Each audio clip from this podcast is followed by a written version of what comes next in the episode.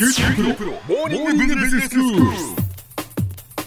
今日の講師はグロービス経営大学院の村尾恵子先生です。よろしくお願いします。よろしくお願いいたします。女性のキャリアというお話をしていただいています先生、はい、まあよくその聞く話でなかなかその社内の中でまあ自分がこう指針となるような、うん、まあロールモデルを見つけることができないっていう話も聞いたりするんですが、はい、はい、そうですね、まあ、確かに急激にまあいきなり管理職にされてしまって、えー、でまあちょっと前になった管理職の人を見てみるとずっと髪振り乱して働いてきたみたいな人なんかも、うん、でまあもちろん切り開いて来てくださった方だと思うんですけども、えー、でもやっぱりそこまでしてそこまでは働きたくないみたいな時に、まあ、ロールモデルがいないというのは結構あちらこちらで聞く話でもあります。うん、でまあ、正直、まあ、そんなパーフェクトなこう自分のイメージする理想の人っていうのはやっぱりどこにもいないと思いますので、えー、まあ、そうすると、まあ、例えば醸し出す雰囲気は何々さんの雰囲気がいいなとか、はいはい、あるいは仕事の進め方は何々さんがいいな、うん、まあ、A さん B さん C さん D さん E さん、まあ、5人ぐらいですね、まあ、こうそれぞれパーツパーツで、まあ、ロールモデルになる人を探していく。そんな考え方が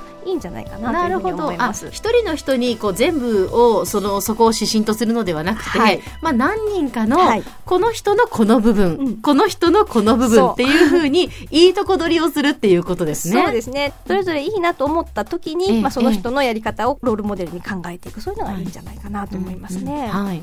でまあそうやってその女性もこう管理職っていうことで、はい、まあ最近は増えてきているわけですけれども、うんはい、今度はこう部下を持つ、はい、でこうリーダーとしてやっていくときに、まあなかなかやっぱり大変だとか、うん、女性の管理職だと男性の社員がなかなかうまくいかないとか、そういうこう話も聞いたりするわけですが。はいえーまあ、女性の、まあ、相対的な強みっていうと、うん、まあ、これこれも一概には言えないですけど相対的に社会性がこう高くてですね、うん、コミュニケーションがすごく上手な方が多いです、うん、でそうするといろいろ観察しながらこう気づくわけですよね、ええ、あ今日は体調悪そうだなとか、まずきめ細やかに部下の状態をフォローすることができるというようなところなんかは多分すごい強みなので、はい、まあ、それをベースに生かしながらやっていくというのがおそらくとてもあのいいところだとは思います。えで一方で、まあ、おっしゃる通りそり感情的で、まあ、感情豊かなのは素晴らしいことなんですが、はいはい、と良い感情はたくさん電波こう、ね、伝えていけると良いと思うんですが、ええ、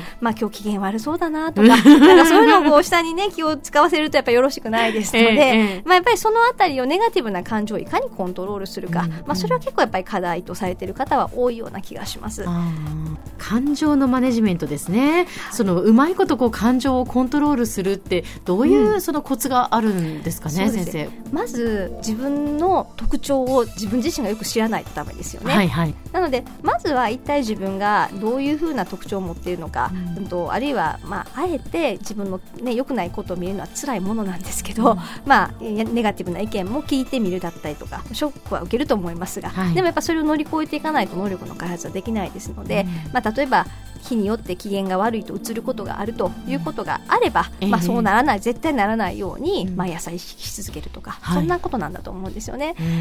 ちなみに私も結構もともとはですね非常にあの別に不機嫌とか全然いつもご機嫌ではあるんですが、はい、でもやっぱりあのこう感情豊かでこうネガティブな感情もはっとこう口に出しちゃう時が若かりし頃はあったんですよね。えー、でその時は何したかっていうと、はい、毎朝目覚ましのアラームのメッセージにですね、えー、あの感情ネガティブな感情をまかないというメッセージを入れてですね、えー、毎朝朝起きると同時にそのメッセージを見続けました。へ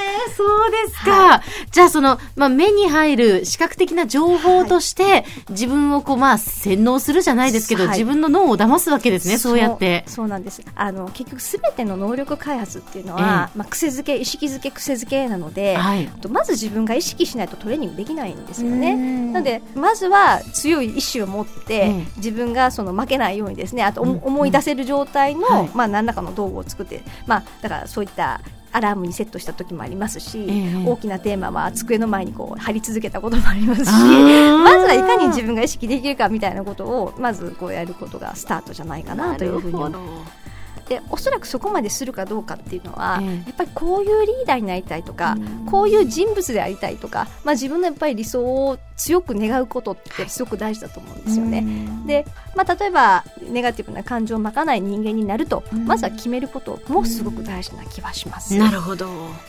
あと、まあ、女性みたいなところでいった時にその感性豊かっていうのは大きな特徴なんです。いろんなものを感じれる能力っていうのは、はいはい、まあ、相対的にあると思うんですけども、うん、残念ながらこう良い意見持ってるんだけど表現できないというあの方も結構多いです。あそうなんですね、はい、なのであのやっぱここは論理思考力というか伝える力でもありますので、まあ、自分の頭の中にぐちゃっとなってるものをですね、あの分かりやすくやっぱり相手にそのまま伝えていく力っていうのは、まあ、ここを鍛えればかなりやっぱりあの大きな武器になりますし、はいはい。えー、いろんな人を動かすことができるんじゃないかなというふうに思います、ね、まあ、やっぱり論理とその感情というか、まあ、その2つで人は動きますので、えー、両輪なんですよね。そうですね。そこで初めて説得力が生まれるわけですね、はい、えー、先生その、まあ、キャリアを形成する上で、はい、例えばまあ年齢的なものというのもね、はい、あると思うんですよね、うん、で、まあ、30代40代、でだんだんこうもうね、今からじゃ遅いんじゃないかとか、うんはい、そういう年齢に差し掛かってくることもあると思うんですけれども、はい、そのあたりは？そうですねちょうど今転換期で、うんとまあ、子育てしてて、うん、まあ、40ぐらいに今なっていてで最近女性の活躍とか言われたけれども、まあ、こんなにブランクあってもう今更私遅いですよねって言われる女性の方も結構あの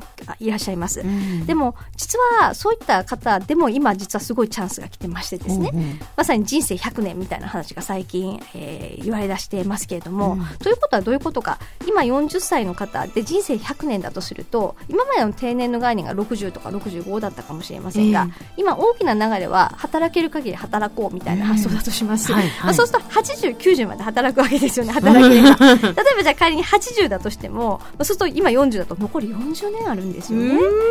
でそう考えると全然手遅れとかはなくってでなおかついろんなこう今新しい能力が必要とされる部分も多いですから、はい、でまあ、人は足らないということで誰よりも早くやりたいことがあったらこれから能力開発すれば、うん、おそらくそこは間違いなくいろんな選択肢が増えている時代ですので、うん、あの全く手遅れってことはなくむしろチャンスにあふれて、はい、えー、やりたいことがあったらどんどんできる時代というふうに言い換えることができると思っています。では先生今日のまとめをお願いします。はいまずロールモデル1人に限る必要は全然なくって、まあ、自分が素敵だなって思う人の要素をちょっとずつとこう取り入れながらあと同時に自分はやっぱりどういうこうリーダーになりたいかあるいはどういう人になりたいか、まあ、そんなことをしっかりと考えながら素敵な人生をたくさん皆さんが歩んでいただければなというふうに思います。今日の講師はグロービス経営大学院の村尾恵子先生でした。どうもありがとうございました。ありがとうございました。